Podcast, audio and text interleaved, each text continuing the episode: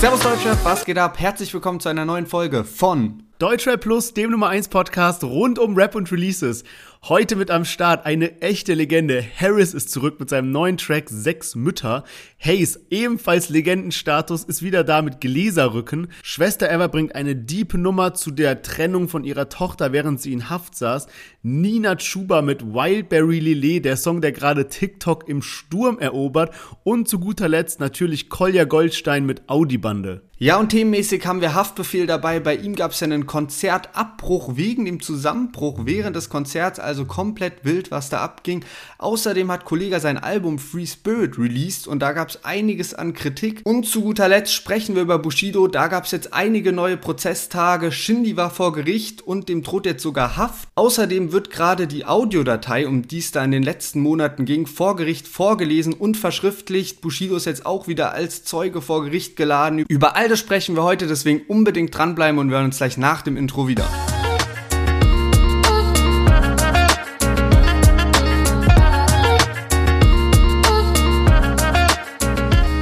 Wir hatten ja schon drüber berichtet, dass die 4Bro Chips rauskommen werden. Und jetzt ist auch klar, wann, nämlich Ende August. Und es ist außerdem klar, welche Sorten es alles geben wird. Und zwar Ketchup, Paprika und Sweet Chili Pepper. Und im Moment hat 4Bro so eine Aktion gestartet, dass man unter einem Beitrag kommentieren kann mit Hashtag 4Bro Chips. Und 10 glückliche Personen bekommen dann 500 Bro Points, also checkt auf jeden Fall unseren Partner 4Bro ab. Und jetzt viel Spaß mit der Folge.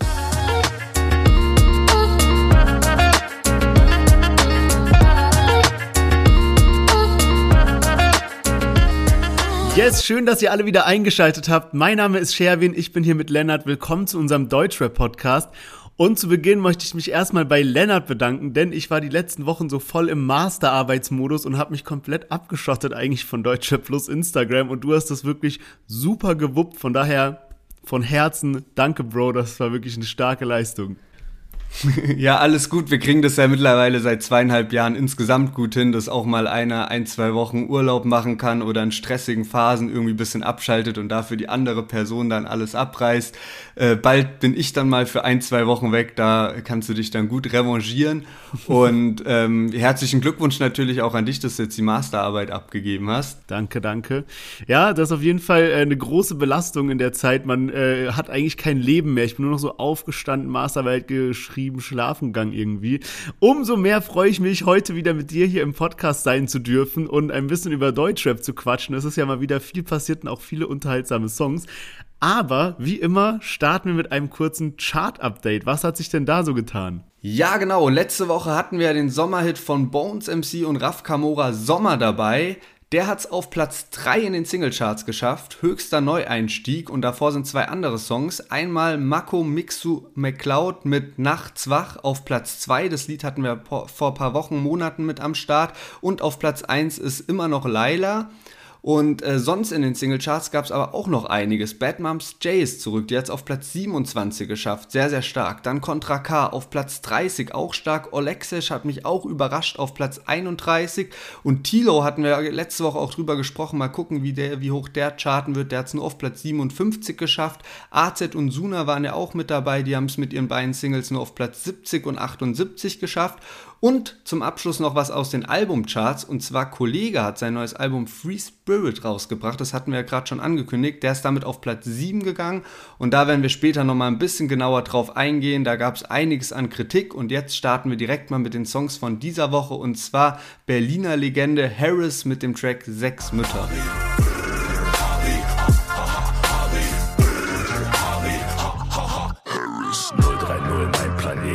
Stadt ein Untergang. Blauer Himmel, weißer Schnee, Blackout, stundenlang. Noch ein Teil, so Haus, Rooftop, nackt im Pool, harte Nippel, so sieht's aus. Emma Bohle packt dazu. West-Berlin, Ost-Berlin, ganz Berlin, alle da. Mescalin eskaliert, übertrieben, Bomber klar. Mayday, SOS, Katastrophe, Schleudersitz, Spiegel. Yes, Harris mit seinem Song Sechs Mütter.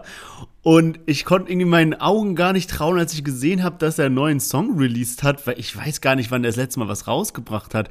Weil Harris auch so für die etwas jüngeren Hörer äh, bei uns hier ist ja wirklich, also der, der, Mann hat Legendenstatus. Und als ich damals so angefangen habe, Deutschrap zu hören und mich so immer mehr mit dem Thema beschäftigt habe, da war der eben auch eine Persönlichkeit, die super krassen Hype hat. Der hatte damals zusammen mit Sido ähm, ein Album rausgebracht, Deine Lieblingsrapper.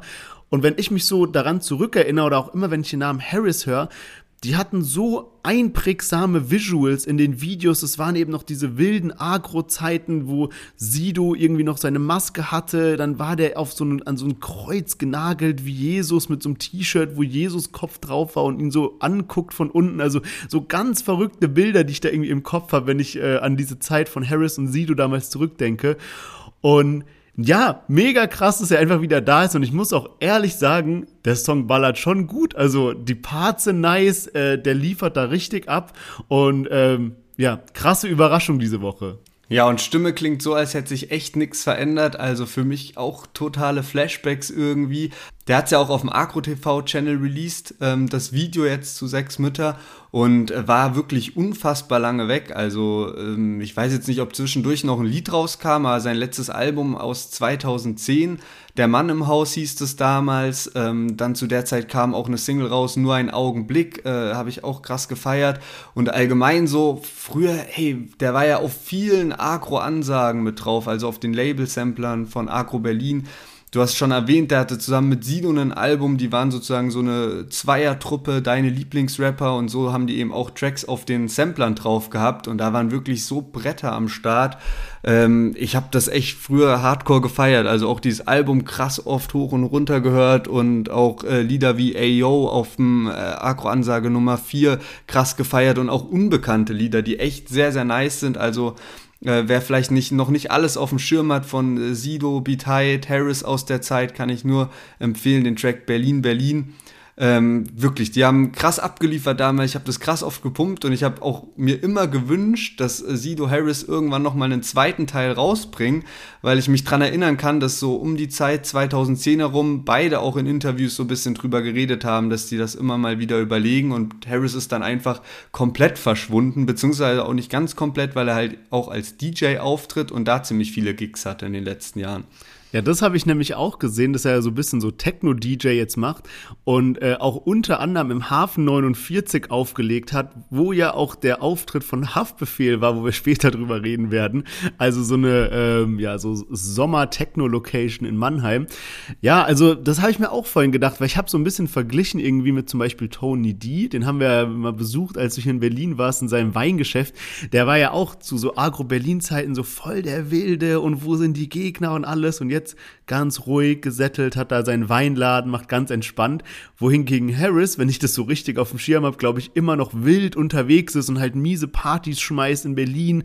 Hat er, ja, wie gesagt, hier macht er halt die ganze Zeit irgendwelche Partys, dann aber auch tourt so mit seinem DJ-Stuff durch äh, Deutschland. Also wäre auf jeden Fall krass, wenn es da ein paar zwei geben würde mit Sido. Ja, Mann, also ich glaube auch, dass der noch äh, einige Partys schmeißt und so, aber ich habe mir auch ein Interview noch angeguckt, das ist jetzt auch relativ aktuell und da berichtet er auch drüber, dass mittlerweile ähm, kein Alkohol mehr fließt bei ihm, also dass er da ähm, echt mal aufgehört hat damit. Ich kann mich auch noch dran erinnern, dass er wirklich auf diesem Album, was ich gerade gesagt habe, dieses Der Mann im Haus, also sein letztes Soloalbum, da war auch ein Track drauf, Ich trinke nie wieder, wo schon so diese Thematik angesprochen wurde, dass man halt immer am nächsten Morgen so denkt, so, uff, nie wieder Alkohol und dann so nächstes Wochenende dann doch wieder am Trinken ist. Aber anscheinend hat Harris jetzt tatsächlich geschafft. Ja, ich habe auch auf seinem Insta gesehen, dass er jetzt so viel Sport macht und ich glaube auch so ein bisschen so in die Yoga-Richtung, wenn ich es richtig gesehen habe. Ähm, was ich nicht ganz verstanden verstanden habe, ist der, ist der äh, Songtitel. Weißt du, warum der Song Sechs Mütter heißt? Nee, weiß ich auch nicht genau. Also ich muss auch sagen, insgesamt wirklich die Parts übertrieben krass. Hook ist mir ein bisschen zu anstrengend auf Dauer, aber Parts heftig. Ja, ich glaube, der Song ballert halt krass, wenn du so live bist und so ha, ha, ha, Harry, weißt ja, du, so, ich glaube, dann bockt das halt schon. Aber gut, ich würde sagen, wir kommen zu unserem nächsten Künstler, der auch mit H anfängt und zwar Hayes und das war glaube ich die schlechteste Überleitung ever, aber Hayes Legende aus dem Karlsruher Raum hat seinen neuen Song Gläserrücken rausgebracht und da hören wir jetzt mal rein. Schnell fickt die Welt, Bratte Milli, Kiffer Papes, keine Willis, ich bin Hayes, alles andere ist fake oder billig. Stairway to Heaven, aber Seko kennt kein Limit durch die Dreck City, Pumpe die MX, Icon Dunkle Frequenzen, dunkle Melodien, erhellen nur die Texte in einem Keller voller Weed. Dunkle Präsenzen, dunkel wie mein Lied. Wir spielen Gläserrücken mit nem Teller voller Ziehen. Unreine Klänge, dunkle Melodien. Erhellen nur die Texte in nem Keller voller Weed. Dunkle Präsenzen, dunkel wie mein Lied. Ja, Hayes ist zurück und es muss wirklich lang her sein, dass wir den im Podcast dabei hatten. Ich hatte schon fast ein bisschen verdrängt, dass es Hayes überhaupt gibt, aber er ist voll am Start. Ähm, ich saß hier gerade auch und konnte einfach nur mit dem Kopf nicken. Also ich kenne kaum jemanden, der das so gut beherrscht wie er, so auf diese Beats zu flowen. Muss auch wirklich sagen, Flow ist krank und auch die Stimme ist richtig, richtig dope.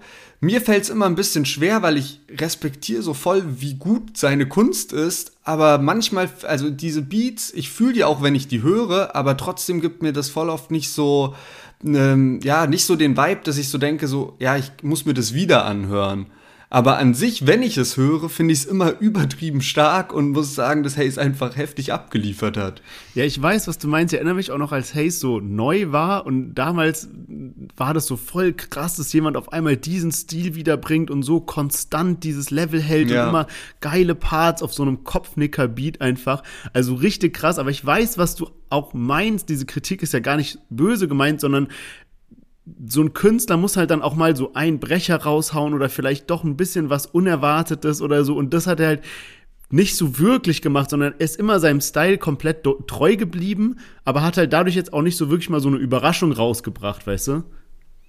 Ja, ich glaube halt aber, wenn du, also es kommt halt auch drauf an, was für ein Fan du bist. Wenn du jetzt äh, jemand bist, der genau diesen Style mag, dann findest du das halt jedes Mal aufs Neue richtig, richtig geil. Das Ding ist bloß, wenn ich mir Musik anhöre, dann bin ich voll oft, mag ich dann halt eine andere Art von Beats und dann höre ich mir die Musik halt häufiger so an. Oder denkst du, wenn ich irgendwie Bock habe auf Musik hören, dass ich mir halt so, natürlich, dann pickt man sich das raus, was man gerne hört. Aber das heißt halt auf keinen Fall, dass das schlecht ist, weil ich finde es wirklich übertrieben krass. Und wenn ich es höre, denke ich auch, ey, Hayes hat abgeliefert, bloß es ist halt nicht so mein direkter Musikgeschmack irgendwie. Auf jeden Fall, Hayes ist jetzt am Start, der bringt jetzt auch wieder eine EP raus, die dunkle Seite des Mondes, ähm, packte auch einen Bundle, macht er da draus, gibt's äh, für knapp 40 Euro und da ist dann eine Vinyl dabei, die CD auch und ähm, irgendwie Aktivkohletasche, äh, Longpapes am Start, Filter am Start, also ähm, auch gut, glaube ich, so auf seine Zielgruppe äh, zugeschnitten, so dass man sich echt denkt, so ey, komm, wenn ich Hayes feier, der bleibt seiner Art treu und so, dann hole ich mir das auf jeden Fall so als Bundle. Hab auch gesehen, der hat letztes Jahr eine EP rausgebracht und die ist auf Platz 18 gechartet, also richtig gut. Und auch seine letzten Alben waren stark, also auch äh, teilweise Top 10. Ich glaube, das eine sogar auf Platz 2. Ähm, also auch dafür, dass man ihn jetzt so Mainstream vielleicht gar nicht so auf dem Schirm hat. Also Hayes äh, hat auf jeden Fall noch eine starke Fanbase am Start. Ja, safe. Ich glaube, Hayes ist halt auch krasser Albumkünstler. Also der wird auf jeden Fall seinen Schnapp machen mit dem Album. Und im Vergleich zu dem Harris-Song äh, habe ich jetzt bei Hayes, auch auf den ersten Moment wusste ich gar nicht, was der Titel bedeuten soll, Gläserrücken. Äh, da war aber Wikipedia mal wieder hilfreich. Und zwar äh, definieren die das so, unter Gläserrücken versteht man eine spirituelle Methode, mit der versucht wird, mittels eines umgedrehten Trinkglases und eines Buchstabenkreises Kontakt zu den Seelen Verstorbener aufzunehmen. Also so ein bisschen äh, ja, wie sagt man, das kennt man auch immer aus so, aus so Horrorfilmen oder sowas, wenn die dann mit so einem Glas auf so einem Buchstabending und dann so irgendwelche Wörter da herauslesen. also wirklich sehr cooles Thema hier. Und ähm, was ich auch nice fand, ist, dass sein Video in 4K rauskam. Das kann ich oft bei anderen Rappern nicht verstehen, wenn die so ein mega nices Musikvideo drehen und dann kommt es so in diesem 1028 oder was es ist, diesen, weißt du, Pixel raus. yeah. Und ich denke mir so, ey, wenn du so viel Geld in, in, in die Hand genommen hast und irgendwie Schauspieler, krasse Karren, keine Ahnung, eine nice Storyline, so dann gönn doch in 4K, damit man das so richtig genießen kann. Und deswegen Props an Hayes und Aufforderungen an alle Rapper, auch ihre Videos mal in 4K rauszubringen. An der Stelle, wenn du schon gerade Videos ansprichst, letzte Woche hatten wir Massiv dabei äh, mit dem Song Arab Wave und da haben wir auch sehr viel über das Videokonzept und so geredet und auch, ja, wie viel wird es wohl gekostet haben und so. Da ist jetzt mittlerweile rausgekommen, dass äh, 100.000 Euro dieses Video gekostet hat. Also sehr, sehr heftig. Krass, okay, das ist, das ist auch relativ viel. Ne? Ich erinnere mich mal dran, dass irgendwie Kollega vor ganz, ganz langer Zeit, als dieses King-Album rauskam, hat er irgendwie gesagt, dass er kein Musikvideo mehr unter 80k dreht und da, damals waren halt seine Musikvideos, also das war unnormal krass. Mittlerweile wurde er jeden Tag eins released, glaube ich nicht, dass er noch 80k für ausgibt, aber äh, krass, also 100 ist auf jeden Fall viel.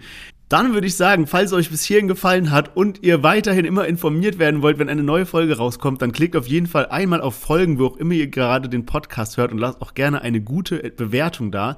Und damit würde ich sagen, kommen wir auch schon zu unserem nächsten Track. Und zwar Schwester Eva hat zusammen mit Adonis den Song 190 Tage raus. Du kannst stets zu uns kommen, doch der Virus kam und hat uns das Besuchsrecht genommen. Du hast nach Mama geschrien, warst ein Jahr alt, doch deine Mama hat gekämpft mit dem Staatsanwalt für einen gemeinsamen Vollzug. Ich hatte Angst vor den Folgen, wenn du mich nicht siehst, es lag nicht unter meiner Kontrolle. Bis heute bin ich den Tränen nah, wenn ich drüber red. Ich konnte ohne dich nicht leben, ich habe nur überlebt.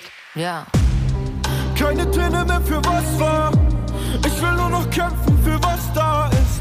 Gott vergiss die Träne. Ja, Schwester Eva ist am Start und zwar mit der nächsten Single 190 Tage, komplett diepe Nummer. Sie hat sich dazu Adonis geholt, der die Hook gesungen hat. Und ja, sie greift da so ihre Vergangenheit ein bisschen auf. Sie hat eine Tochter bekommen und musste dann ins Gefängnis. Und dann war man eben eine Zeit lang getrennt.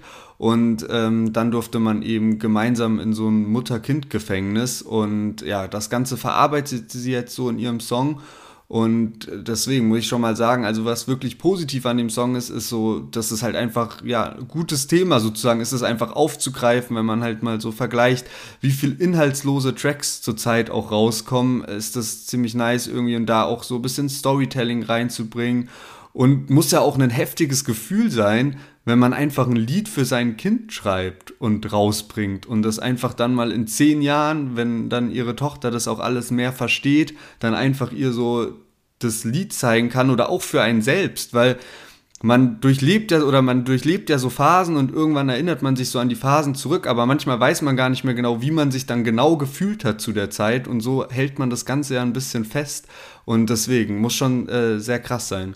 Ja, safe. Und ich finde, du hast eben schon gesagt, dass die so in dem Song so Gefühle und Erinnerungen verarbeitet. Und ich glaube auch genau das war die einzige Intention für diesen Song. Also dieser Song war nie dazu bestimmt, jetzt irgendwie der neue Hit zu werden, sondern einfach wirklich genau, um das mal so rauszulassen. Und auch wenn ich so Parts höre, irgendwie, da hat die gerappt, ich weiß noch ganz genau die Tage, es waren 190, ich hatte nichts von dir im Knast außer ein Polaroid-Bild und so.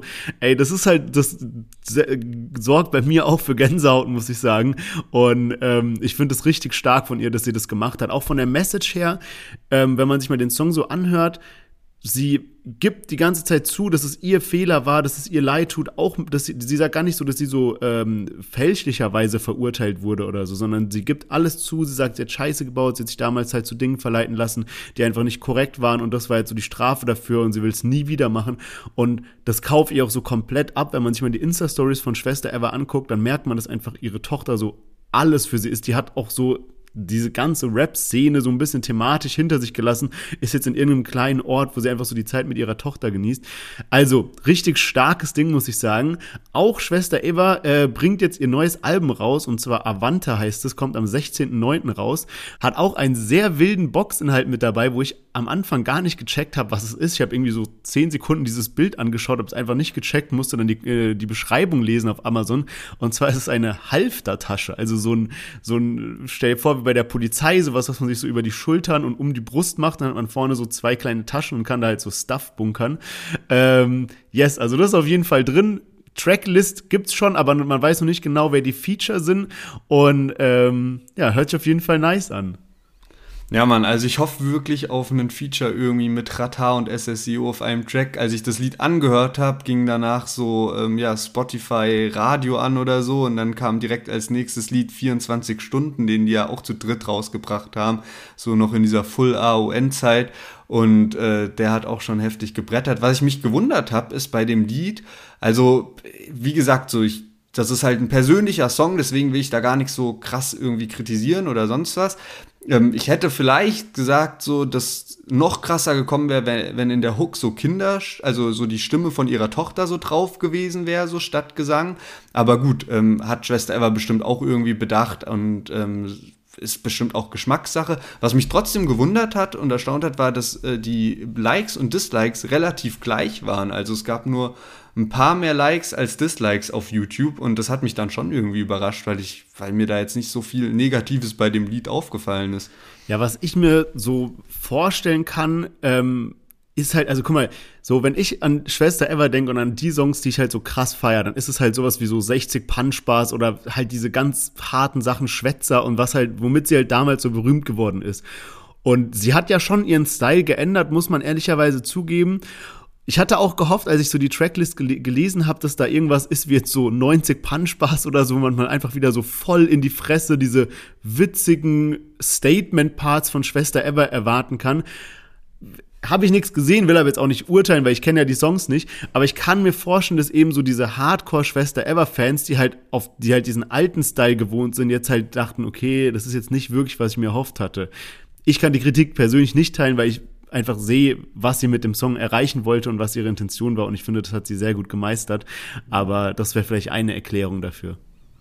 Ja, kann gut sein. Auf jeden Fall sind Frauen heute ziemlich stark vertreten bei uns, denn wir haben nicht nur Schwester Eva dabei, sondern auch Nina Chuba, die ist vor allem bekannt durch TikTok und hat jetzt den Song Wildberry Lillet rausgebracht. Keiner findet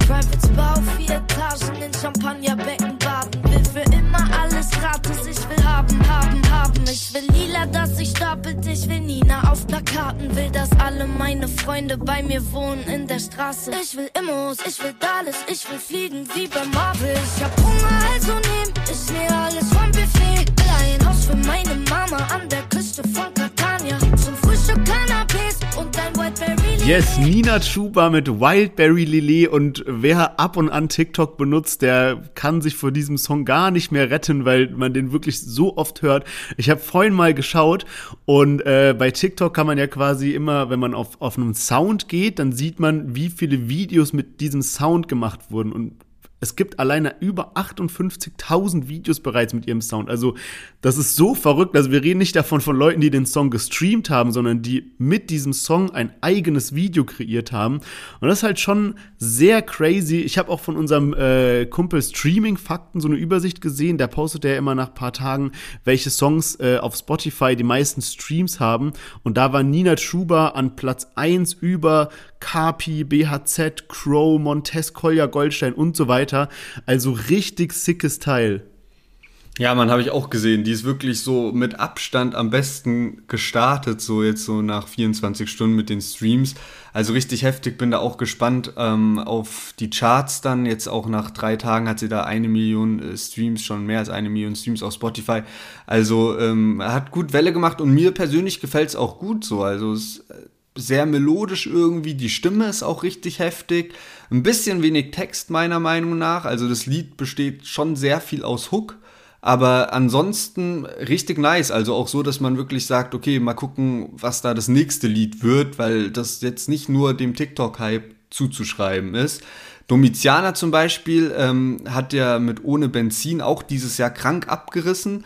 Da habe ich gesehen, dass es da, also welche Version der überhaupt für diesen äh, viralen Hype gesorgt hat, war ja dann auch diese Speed-Version, äh, die so ein bisschen schneller war. Sie hat das Lied jetzt auch noch auf Italienisch rausgebracht und das Stimmt. waren bisher so ihre ja. einzigen drei Lieder auf Spotify und also mehr oder weniger eigentlich immer nur das gleiche Lied. Und äh, jetzt ist gerade so ihr neues Lied rausgekommen und das hatte nach dem ersten Tag tatsächlich nur 4000 Streams auf Spotify, während die anderen Lieder ja in den Charts ganz oben in den Top 10 mit dabei waren und äh, auch Millionen Streams generiert haben. Also das zeigt auch, wie schnell man einfach nur ein One-Hit-Wonder werden kann. Bei Nina Chuba könnte ich mir sogar vorstellen, dass ähm, auch ein äh, weiteres Lied äh, irgendwie Welle macht, weil da gefällt mir wirklich doch einiges gut. Ja, ähm, das sehe ich auch. Also die, die hat auch schon einige äh, mehr Lieder und die sind auch alle im Millionenbereich auf Spotify. Also die hat schon so einen gewissen Track Record, auch wenn dieser Song jetzt natürlich irgendwie, also von meiner Wahrnehmung her, am meisten für Aufmerksamkeit gesorgt hat. Ich finde auch, dass bei ihr die Parts halt auch eigentlich nice sind. Man hat es eben gehört, irgendwie, äh, ich will Lila, dass sich stapelt, ich will Nina auf Plakaten und so. Das sind schon so, so witzige Lines. Und eigentlich ist bei vielen von diesen TikTok-Hits so eine Kritik von mir, dass du hörst diesen Song tausendmal auf TikTok, aber immer nur ein Ausschnitt, also immer nur irgendwie den coolsten Part aus der Hook. Und dann hört man das irgendwie gefühlt ein, zwei Monate und dann wird der Song offiziell released. Und dann ist aber oft der Rest so ein bisschen, hm, ja, also wir haben ja schon einige von diesen Songs hier besprochen und dann hat mich aber der Rest nicht so überzeugt. Bei ihr ist es aber nicht so, also da fand ich auch die Parts nice und von daher bin ich mal gespannt, was da so weiter abgeht, aber ich finde sie eigentlich so von der Art her, wie sie sich gibt, alles Mögliche passt für mich, ist richtiges Star-Image und ich glaube, da können wir noch einiges erwarten. Ja, Mann, genau. Und nächste Woche sehen wir dann auch, ob äh, sie es geschafft hat in die Top 10. Ich bin auf jeden Fall gespannt. Und damit kommen wir zum letzten Song für heute und zwar Kolja Goldstein. Um den gab es in den letzten Wochen und Monaten sehr viel Wirbel, auch wegen diesem Zeitartikel, der über ihn rausgekommen ist. Und äh, jetzt ist auch offiziell, dass er eben bei einem Major-Label gesigned hat, nämlich bei einem Unterlabel von Universal, Chapter One Music. Und äh, da ist jetzt die erste Single seit seinem neuen Deal rausgekommen oder seitdem der Deal bekannt ist, und zwar Audi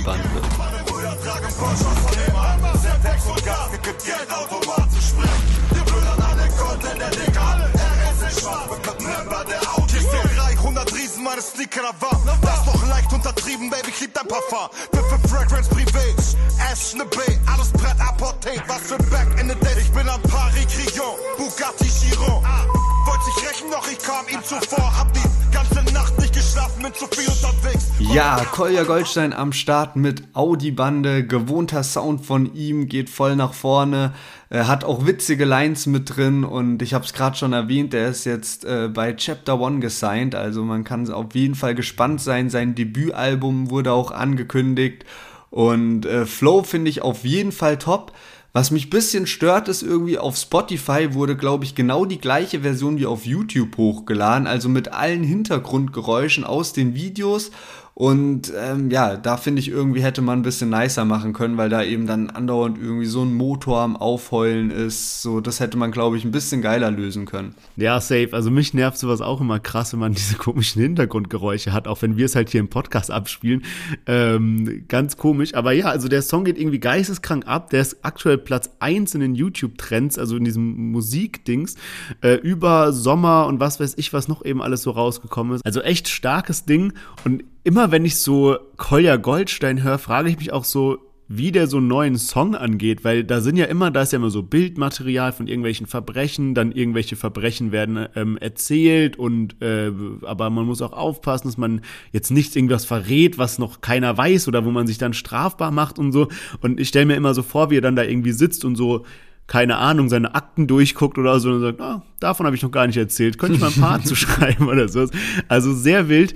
Ich muss sagen, bei diesem Song hier, da gefällt mir die Hook irgendwie einfach nicht, weil es so unruhig ist. Also er selber singt, also singt, rappt auch so im Kanon so ein bisschen, also mit zwei Stimmen, dann diese Geräusche, alles dazu und so. Ist mir irgendwie ein bisschen zu viel, obwohl die Parts aber nice sind. Was mir aber immer sehr gut bei Kolja Goldstein gefällt, und wir sprechen ja gleich noch über diese ganze Thematik mit dem Zeitartikel und so weiter, aber jetzt mal das beiseite gestellt, ähm, in jeden Song fließt extrem viel ähm, Arbeit rein. Also das, was ich gerade schon erwähnt habe mit diesen ganzen Verbrechen und so nenne ich es mal, was da in den Songs vorkommt.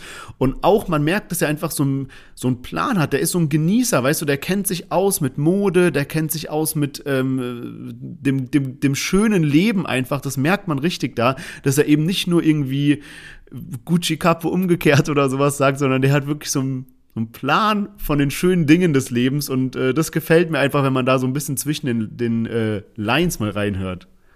Ja, und ist eigentlich auch ein voll sympathischer Kerl so. Also ich habe mir das hiphop.de Interview mit ihm angeschaut und ja, der hat einfach auch eine coole Ausstrahlung, muss ich sagen. Und insgesamt denke ich auch wirklich, also Deutschrap ist ja mittlerweile auf so viele Sparten verteilt, aber wenn wir jetzt nur mal so ein bisschen Gangsterrap betrachten, ist er auf jeden Fall so der Artist dieses Jahr, der finde ich am meisten abgeht, was das so angeht. Auch wenn ja so ein paar Gerüchte im Raum stehen und äh, standen, so wie echt wirklich sein Image ist. Da gab es ja diesen Zeitartikel, da haben so zwei recherchiert, äh, zwei, zwei Redakteure von der Zeit recherchiert und ähm, haben ein bisschen angezweifelt, weil es eben ja Unstimmigkeit Unstimmigkeiten gab. Und darüber hatten wir auch schon mal berichtet in der Folge. Und daraufhin hat Kolja Goldstein eben angekündigt, dass er jetzt die Bombe platzen lassen würde und dass er dann auch bald ein Reaction-Video dazu machen würde und hatte dann eben in diesem Hip-Hop-D-Interview, was schon vor ein paar Tagen rauskam, schon so gesagt, dass das eigentlich alles äh, Blödsinn ist und äh, nicht gut recherchiert ist, so ein paar Sachen. Und äh, jetzt kam eben dann nochmal diese, dieses Video raus, was eben so dann, ja, was er so angekündigt hat, eben, als würde jetzt eben die Bombe platzen. Das war dann zusammen mit Werner Frankfurt und eben so einem YouTube-Anwalt. Ja, genau, und du hast es auch schon gesagt mit so Bombe Platz, das war ja so diese Formulierung, die er die ganze Zeit genommen hat. Aber auch da haben jetzt die, ähm, diese beiden Reporter von der Zeit, also beziehungsweise Paul Schwenn, der postet auch super viel auf Twitter zu dem Thema. Also wenn man einfach mal bei Twitter auf seinen Account geht, sind wirklich auch unterhaltsame Beiträge. Aber er hat eben jetzt dazu geschrieben, vor einem Monat ist die Recherche von Markus Seel und mir über Kolja Goldstein in der Zeit erschienen. Nach vielen Reaktionen auf YouTube sollte nun mit der Antwort des Rappers die in Anführungszeichen Bombe platzen, doch statt der angekündigten Beweise liefert er nur noch mehr falsche Behauptungen. Also er wird auf jeden Fall scharf geschossen, auch seitens der Zeit. Und ich habe das auch so ein bisschen so gelesen, Social Media etc., wenn man sich da mal so durch, durchliest, was die Leute halt dazu sagen, sind die Meinungen ein bisschen gemischt. Also es gibt halt die einen, die sagen, ey, der Typ ist komplett real und es gibt halt die anderen, die weiterhin sagen, ja, also mit Bombe platzen hätte ich mir jetzt schon mehr Beweise erwartet, schon mehr ähm, krasse Aussagen irgendwie.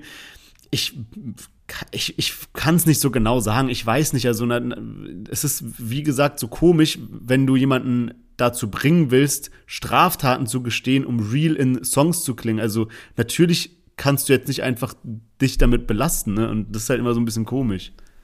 Ja, safe. Also das ist mittlerweile auch schon fast bisschen verwirrend, weil halt jetzt so einmal Aussagen äh, aus den Zeitartikeln sind, jetzt Aussagen von Kolja Goldstein, jetzt wieder Aussagen von den Zeitredakteuren.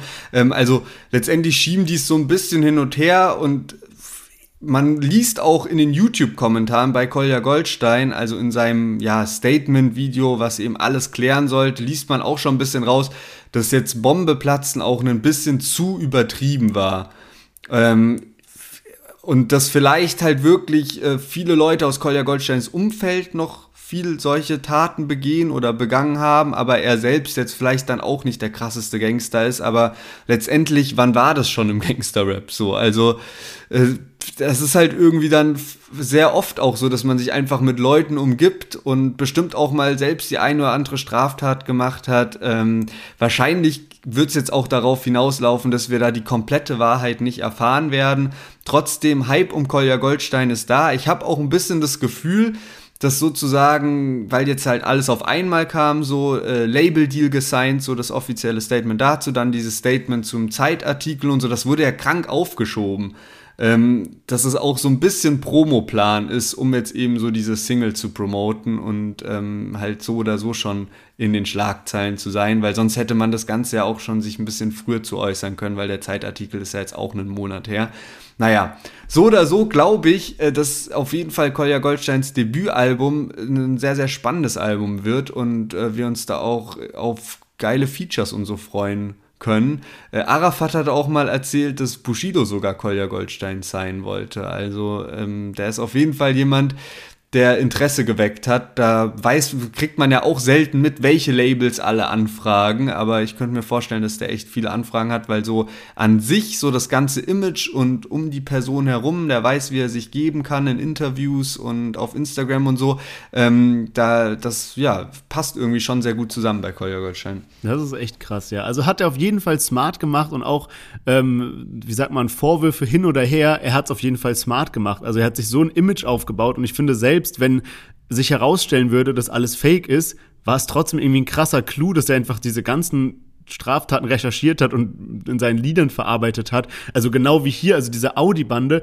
ist ja zum Beispiel so eine, so eine Bande aus irgendwie ähm, Holland, habe ich gelesen, also aus den Niederlanden, die im NRW-Kreis Geldautomaten gesprengt haben und damit halt krasse Beträge sich, äh, wie sagt man, geklaut haben und dann immer mit einem Audi schnell weggefahren sind. Aber als ob jetzt diese Audi-Bande ihm so sagt, Digga, hör mal auf, über uns zu rappen, so wir sind so die reale Audi-Bande, die müssen ja anonym bleiben.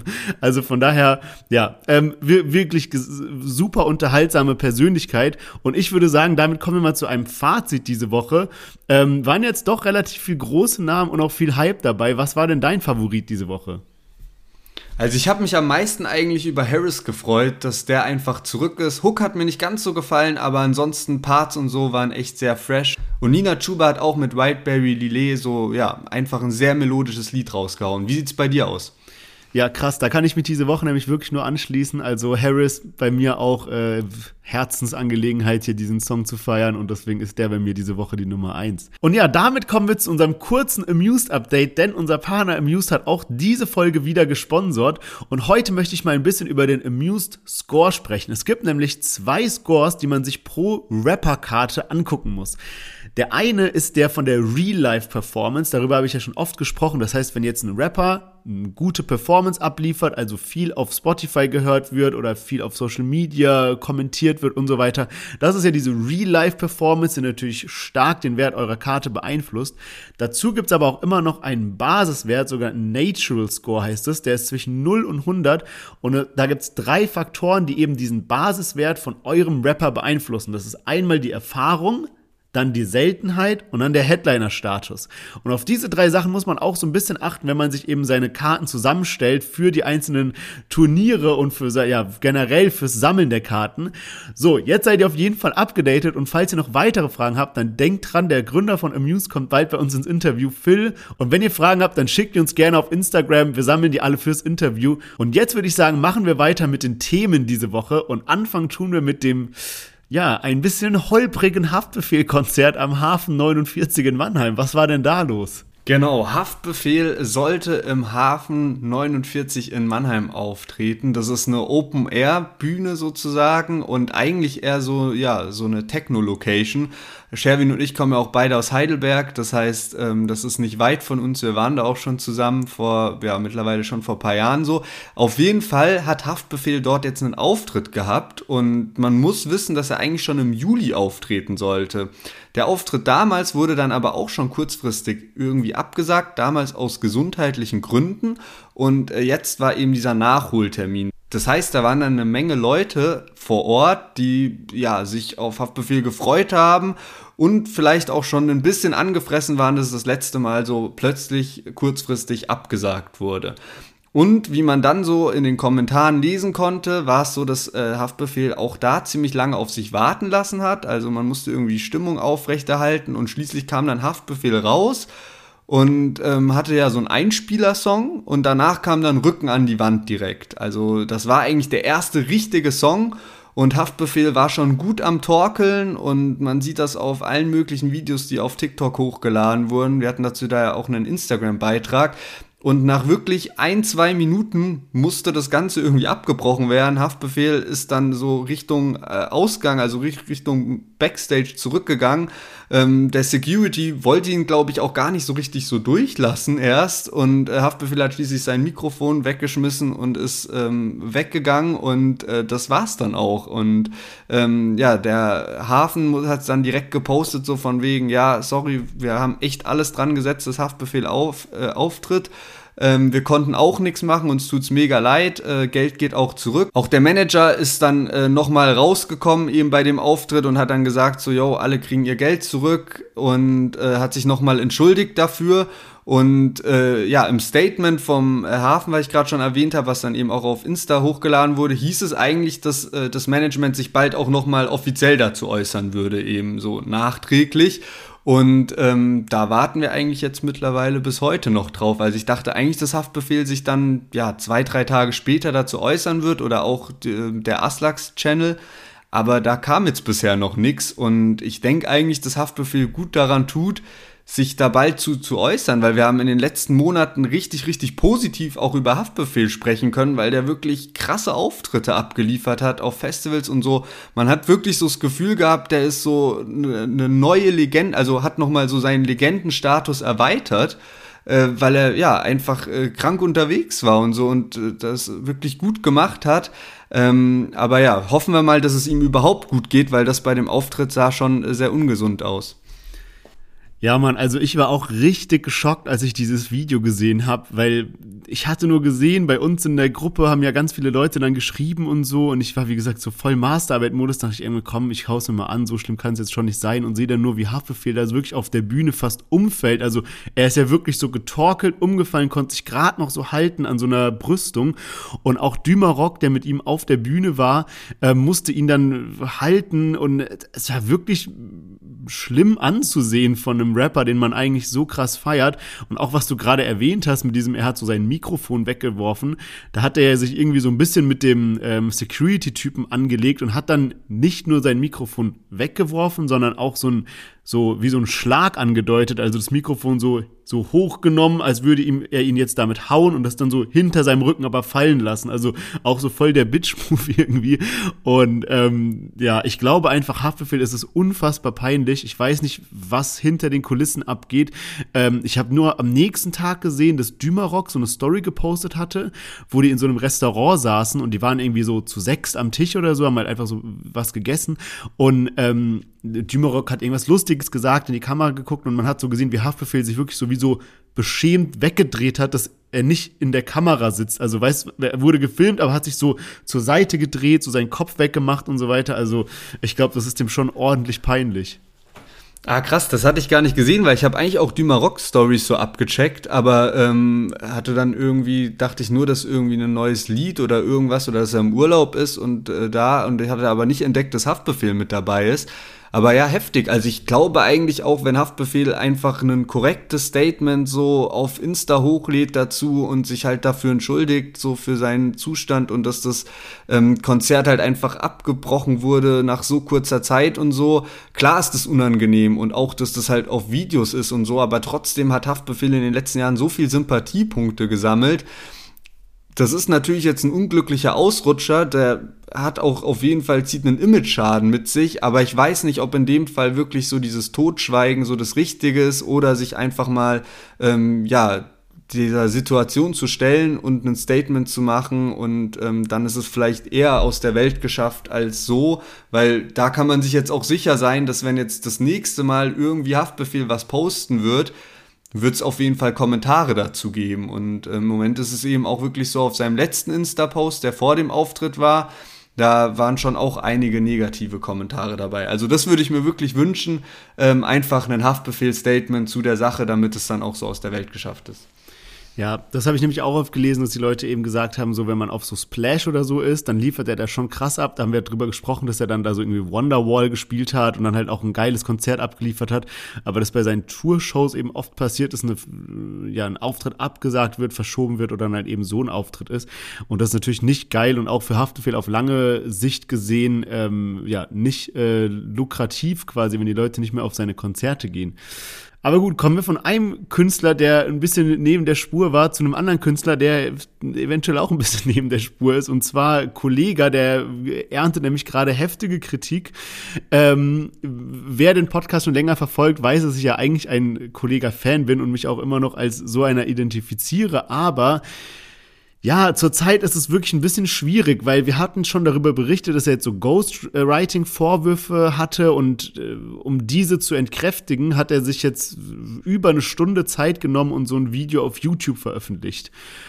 Ähm, aber in dem Video sind dann eigentlich noch mehr Fragen aufgetaucht, als dass er dann irgendwie die, ähm, ja, die Gerüchteküche beruhigen konnte. Und äh, unter anderem deshalb, weil er eben so viele Verschwörungstheorien aufgebracht hat. Auch viel, ich will jetzt nicht jedes einzelne Wort so auf die Goldwaage legen, aber halt auch viel so diese Schwobler-Terms, wie so, ja, wir, wir sind alle in dem System und in der Matrix und arbeiten ist wie moderne Sklaverei. Ähm, dann hat er irgendwie auch auf dem Album so Parts, wo er dann so diese so Evolutionstheorie anzweifelt in ganz komischer Art und Weise. Und was ich erst heute gesehen habe, das ist mir irgendwie komplett äh, entgangen, als ich dieses Video mir angeschaut habe. Ich habe heute auf Twitter noch was gesehen, wo er in demselben Statement, in diesem Ein-Stunden-Ding, auch ähm, behauptet, dass es eben keine, dass es Depressionen nicht gibt. Das wäre nur so ein erfundenes Konstrukt und rührt nur daher, dass ähm, äh, Männer fehlendes Testosteron heute haben. Also auch ein ganz sonderbares Bild, was er so von, von dem Mann hat, sage ich mal. Ähm, wirklich ein bisschen unangenehm, wenn man Fan ist, muss ich sagen. Ich weiß, dass es super viele Leute gibt, die das auch supporten und eher so sind, so, oh, endlich mal einer, der das ausspricht, was viele denken. Ich muss mich da ganz klar von distanzieren von diesen, äh, von diesen Ansichten und ja, ein bisschen unangenehm, oder? Ja, krass. Ich dachte eigentlich, Kollege hätte sich ein bisschen gefangen und auch alles wieder ein bisschen gerade gerückt, weil ich finde, er hatte so vor drei, vier Jahren, als diese äh, Alpha-Dings losging, ähm, und wo er dann so auch so, ja, seine Leute hatte, die dann so ein Programm von ihm gekauft haben und in der Gruppe und Coachings und zu irgendwelchen Events gekommen sind, wo man dann so Videos gesehen hat, wie die da so alle ähm, keine Ahnung, Doppelbizeps-Pose machen und so weiter und so fort.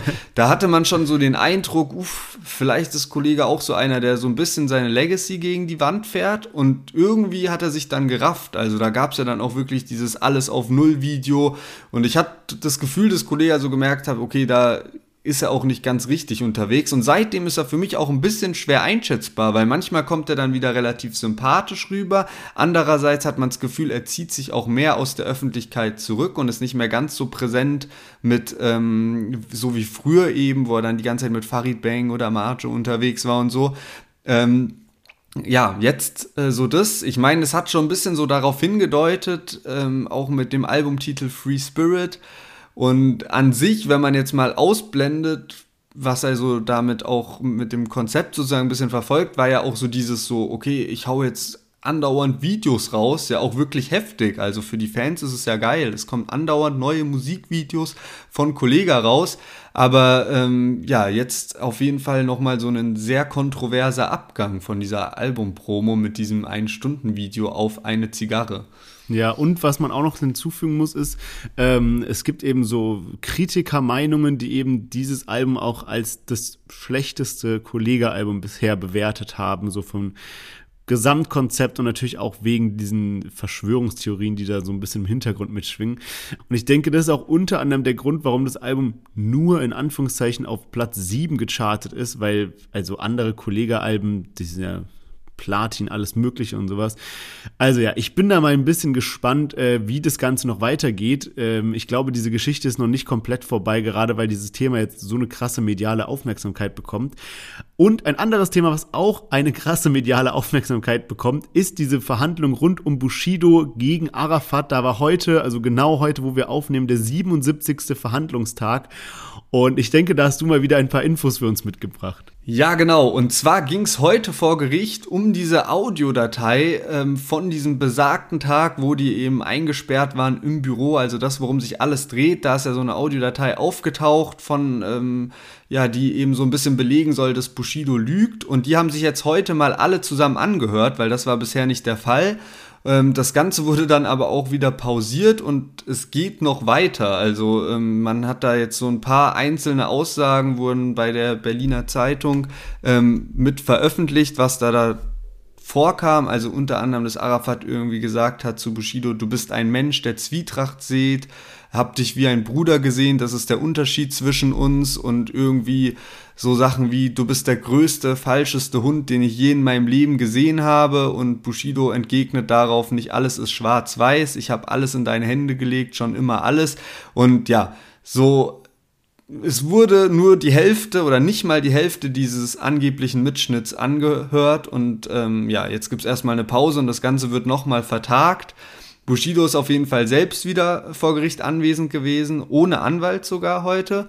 Und äh, letzte Woche waren dann aber noch zwei andere Zeugen vor Gericht und zwar einmal Shindy, und äh, der hatte einen ziemlich skurrilen Verhandlungstag. Und zwar hat er wirklich auf jede Frage, die ihm vom Richter und von äh, der Staatsanwältin ge gestellt wurde, mit 55 geantwortet. Und damit beruft er sich eben auf Paragraph 55 äh, dass man nicht aussagen muss, ähm, wenn man, also das ist so ein Auskunftsverweigerungsrecht, dass man eben nicht aussagen muss. Und Shindy macht das aus folgendem Grund, weil er eben selbst angeblich von 2014 bis 2017 Einnahmen vor dem Finanzamt verschwiegen haben soll. Und deswegen will er sich da eben nicht belasten und das Ganze wird jetzt aber auch ein bisschen angezweifelt, ähm, ob das wirklich äh, so mit rechten Dingen zugeht und er wirklich von diesem Paragraph Gebrauch machen kann. Und deswegen wurde ihm da direkt ein Ordnungsgeld von 1000 Euro äh, verhängt. Und es kann sogar sein, dass er eben äh, sechs Monate in Beugehaft gehen muss. Das wird jetzt irgendwie noch